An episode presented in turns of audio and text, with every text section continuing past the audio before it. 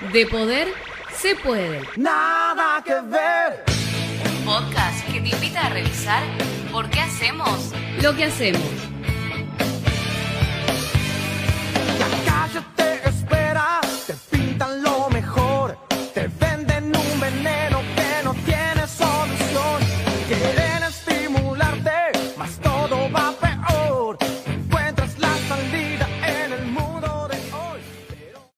Bienvenidos a este nuevo episodio, que es un podcast especial, donde vamos a estar tratando con un especialista en cultura latinoamericana. Mire, me dice que no, ya empezamos. De Empezamos mal. de cultura latinoamericana, eclesiástica, por supuesto, que está con nosotros el pastor Juan Manuel Galdames, directo desde El Salvador, acá lo último de la tierra, Barrio Nuevo, estamos transmitiendo desde Libertad Merlo, y es un placer tenerlo acá en el Ministerio de Estímulos Espirituales. Ya lo hemos tenido en radio, hemos pasado entrevistas de él en la radio muchas veces, nos ha dejado saludos. Este, ¿Se acuerda el de Navidad, pastor? Sí, que era sí, sí. Jesús para, para no, usted. ¿Fue Semana Santa? No. Semana Santa. Sí, en Semana Santa. Hace Y, poco. y hemos trabajado varias veces con el pastor en estos medios. Y en, en particular, el día de hoy me gustaría charlar acerca de un poco lo que es la cultura y la iglesia latinoamericana, ¿no? Conoce la mayoría de los países. Pues creo que he estado en todos los países latinoamericanos. Solo en el Caribe, uno o dos. Pero luego todos los países en América Latina tenido la oportunidad, gracias a Dios, de estar por lo menos unos días. En algunos más, otros menos, pero ahí hemos estado. ¿Hace cuánto, pastor, que está visitando los países?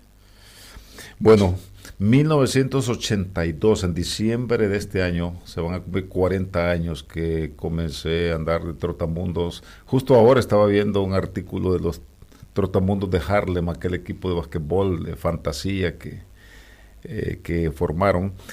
Y hace 40 años, en diciembre, que fuimos ah, a Suiza con uno de los jóvenes que yo tenía en mi grupo allá y nos invitaron para un congreso misionero juvenil de Europa y fuimos observadores latinoamericanos, digamos. Y desde ahí, pues el Señor fue abriendo puertas y caminos para poder estar principalmente al inicio con caminata bíblica y luego desarrollo natural de la iglesia y bueno, otras cosas que el Señor nos ha permitido hacer. Bueno, les comentamos para los que no saben, el pastor eh, Juan Manuel Galdames es representante internacional para Latinoamérica del desarrollo natural de la iglesia, el DNI, que es un proyecto de investigación a nivel mundial que busca este, encontrar las características de iglesias saludables y que crecen para que nosotros también aprendamos esos principios y podamos identificar cuáles son nuestros factores máximos y mínimos dentro de nuestras iglesias para poder seguir creciendo. Así que claramente es espectacular para la entrevista que tenemos el día de hoy. Se han analizado características, factores, eh, costumbres, tradiciones. Es un antropólogo, sociólogo, pastor, misionero, Yo creí que iba a ser yo el invitado. ¿A dónde está? Quiero saludar, quiero aprender del que viene. No, si acá en Estímulo, Pastor, si personaje mínimo allá arriba, Pastor. Así que hemos tenido este, muchos entrevistados internacionales y es un placer contar también, Pastor, con usted. Primero, preguntarle cómo han sido sus últimos días acá en Argentina. Bueno, ha sido toda una experiencia, como les decía en los días anteriores, después de pasar por estos eh, eh, dos años de pandemia y siendo que habíamos quedado hace tres años, justo el mes de agosto de 2019, que iba a regresar. Y pues un año después yo estaba ya encerrado y pensando cómo estarán los hermanos en Barrio Nuevo y cuándo podremos volvernos a ver aquí en la tierra o en el cielo y quién va a llegar primero y todo eso. Pero luego de pasar por toda esta situación tan nueva, diferente, angustiosa en un sentido, pero como dice Pablo, estamos angustiados todos, pero todos desesperados, ¿verdad? Así es que venir aquí ha sido un refrigerio espiritual, eh, social, fraternal, aprender también de ustedes, honestamente lo digo, de lo que están haciendo, lo que están aprendiendo y sus deseos de eh, servir al Señor con efectividad y con el gozo de siempre. Así es que para mí de veras eh, es eh, una experiencia muy estimulante. Voy con las pilas recargadas. Vamos, y ¿eh? todavía me falta.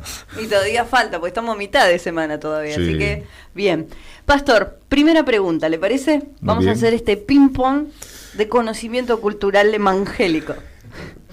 Usted que ha tenido la oportunidad de visitar la mayoría de los países latinoamericanos, ¿cómo describiría a la iglesia latina? Puede ser una descripción histórica, actual, eh, o con simples palabras o características que usted piensa que la representan. Bueno, yo la definiría como una iglesia joven, porque ¿cuántos años tiene la iglesia evangélica en América Latina? Y promedia 105, 110 años. Y aunque por supuesto son muchos para vivir una persona, pero cuando tomamos en cuenta que la iglesia, eh, como el organismo que Jesús eh, dejó para el cumplimiento de la gran comisión, tiene dos mil años. Entonces 100 años eh, y centavos no es mucho. Por lo tanto, creo yo que todavía es una iglesia en, en formación, pero que también se ve afectada por los factores tan latinoamericanos, ¿verdad? De una historia revulsiva.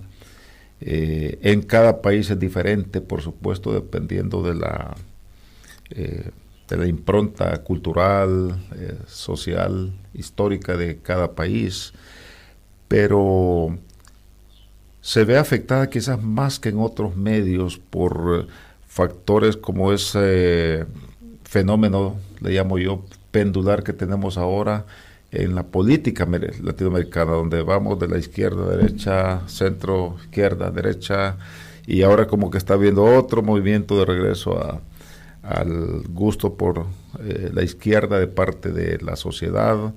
Y en medio de todo eso, toda esta situación del cambio tecnológico que tenemos, así es que yo la describiría como una iglesia joven y todavía demasiado afectada. En lugar de afectar, la sociedad es afectada por las circunstancias que le, que le rodean. Así la definiría yo, de acuerdo a lo que he observado. En uno de los eh, desarrolles un mundo con el desarrolle Coloré su mundo. Coloré su mundo con el desarrollo natural de la iglesia de Schwartz eh, caracterizaba a la iglesia latinoamericana como solidaria. ¿Por qué cree que utiliza ese adjetivo para, para nosotros? Bueno, yo creo que ahí tenemos un aspecto positivo de la de nuestra forma de ser como latinoamericanos. Somos bastante solidarios, ¿verdad? Eh, en comparación con otros eh, escenarios culturales, ¿verdad? donde la gente es más fría, más distanciada y ven eso como lo normal, cada quien en su, en su propio mundo. Eh, y en América Latina somos bastante diferentes, somos más eh, apegados a la relación interpersonal, a estar pendiente del otro, a reaccionar cuando le sucede algo. Entonces, eh, creo que eso es lo que eh, hizo determinar, no solamente por la experiencia de los eh, diagnósticos que se iban haciendo, sino por la observación, ¿verdad?, que Cristian y su equipo hacían, de decir, no, la iglesia en América Latina es diferente, ¿verdad? Así es que creo que viene de, de ahí. Tenemos una iglesia, como dijo usted, joven, que se va desarrollando, pero que atravesó una pandemia a nivel mundial. Entonces, ¿cuáles son, a nivel este, eh, internacional de nuestra parte, de este lado del mundo, cuáles son las estructuras o, o, el tipo de relaciones que han cambiado de las secuelas que ha dejado la pandemia dentro de la iglesia? Bueno, tenemos que tomar en cuenta que, que esto vino a golpearnos como una ola de choque que nos eh, agarró desprevenidos un poco. Eh, entendemos que vivimos en un mundo muy expuesto, muy vulnerable, pero no nos imaginamos una cosa como esta, que iba a, a exponernos y a vulnerabilizarnos de tal forma. Y creo que una de las cosas, por ejemplo, que hemos afectado, y es donde viene la, la creatividad de parte de la iglesia, es que hay mucho dolor no procesado en, el mundo. Pero por supuesto, debido a, a, esa característica que ustedes mencionaban tan solidaria y tan eh, relacional, eh, hay mucho dolor contenido por el hecho de no haber podido, por ejemplo, procesar la partida de los seres queridos que murieron durante la pandemia.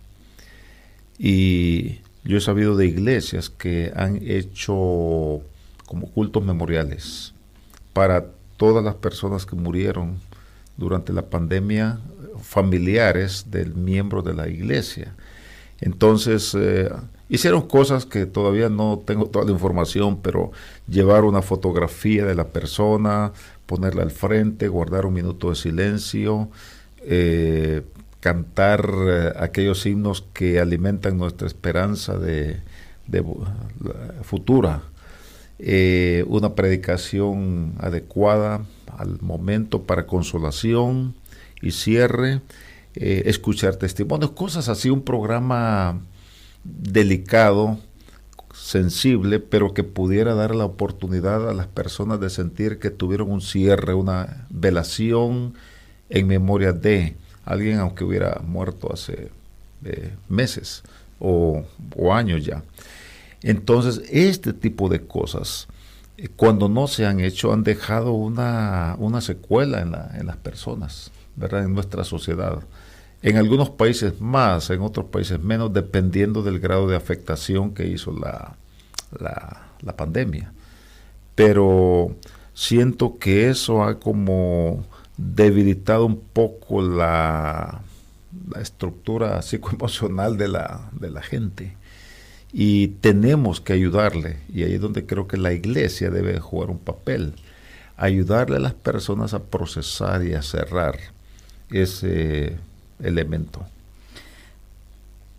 Sí, eh, aparte, pastor, de, de, lo que mencionó, eh, lo que más se visualizó es la, la iglesia virtual también, ¿no? Eh, y quería preguntarle si considera usted que este es un cambio que va a quedarse. Yo creo que sí. Alguien decía que antes de la pandemia la iglesia era una organización, digamos, un organismo presencial con una expresión virtual. De repente nos hicimos una, un organismo virtual con una presencia, una expresión presencial, ¿verdad? Como que se invirtió el, el, el fenómeno o la característica.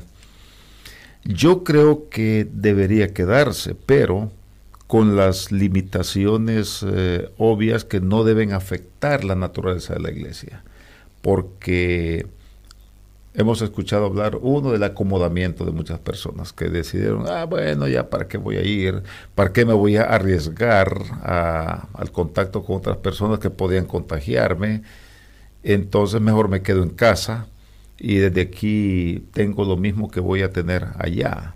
No en una forma presencial, pero, pero pierden como el, sentido fraterno, el contacto eh, personal de la relación que, que, provee la iglesia. Entonces, ese es un elemento que hay que tener mucho cuidado. No debe ser para el acomodamiento de las personas y tampoco para impedir que la gente nueva que es alcanzada llegue a la iglesia. Tiene que estudiarse de qué manera vamos a mantener la expresión virtual de la iglesia, pero sin dar lugar al acomodamiento tanto de creyentes como no creyentes. Y la otra cosa es revisar muy bien el, tema de contenidos, formas, qué es lo que hacemos, qué es lo que decimos, cómo lo hacemos, cómo lo decimos, para ser pertinentes, número uno. Y número dos, ser eh, atrayentes, diría. En el término de atrayente no quiero hablar de show y espectáculo para porque el problema es cuando giramos alrededor de eso afectamos el contenido. Claro. Entonces sacrificamos el contenido para simplemente estar atrayendo y entreteniendo. Y la iglesia no está para entretener, está para informar lo que es el plan de Dios para el ser humano y de qué manera eh, Dios tiene respuesta a las grandes eh, problemáticas de la sociedad humana hoy en día. Entonces, eh, ahí es donde creo yo que tiene que formarse en cada congregación o denominaciones o familias de iglesias, no sé eh, cómo es la, la, forma en que se organiza cada iglesia, o por lo menos cada iglesia local. Eh, depender de disciplinas eh, o de hermanos que tienen habilidades, por ejemplo, en comunicaciones, observación sociológica, pues, donde posiblemente los pastores no, no, no, somos fuertes, o definitivamente no somos fuertes, no es nuestra área, pero podemos depender de aquellos que sí lo son, y entonces establecer eh, bajo la dirección del Señor el consenso que nos permita ser, como vuelvo a repetir, efectivos en el cumplimiento de la misión siempre, usando las herramientas. Yo por, en lo personal descubrí eh, este tema a la fuerza, pues, como el niño que le enseñan a nadar empujándolo al agua y al agua pato, decimos en El Salvador, ¿verdad? Y eh, tiene que comenzar a chapalear, decimos allá, para mantenerse a flote hasta que comienza a dominar y flotar, y aprender estilos de nado y todo eso.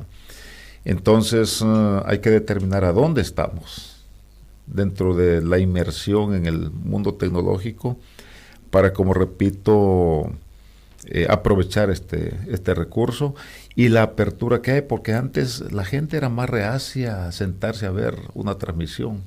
De repente se abrió la mente a, a eso. En el primer mundo ya estaba, pero en América Latina éramos más reticentes a eso. Ahora veo que la gente está más abierta. De poder se puede. Nada que ver. Un podcast que te invita a revisar por qué hacemos lo que hacemos. La calle te espera, te pintan los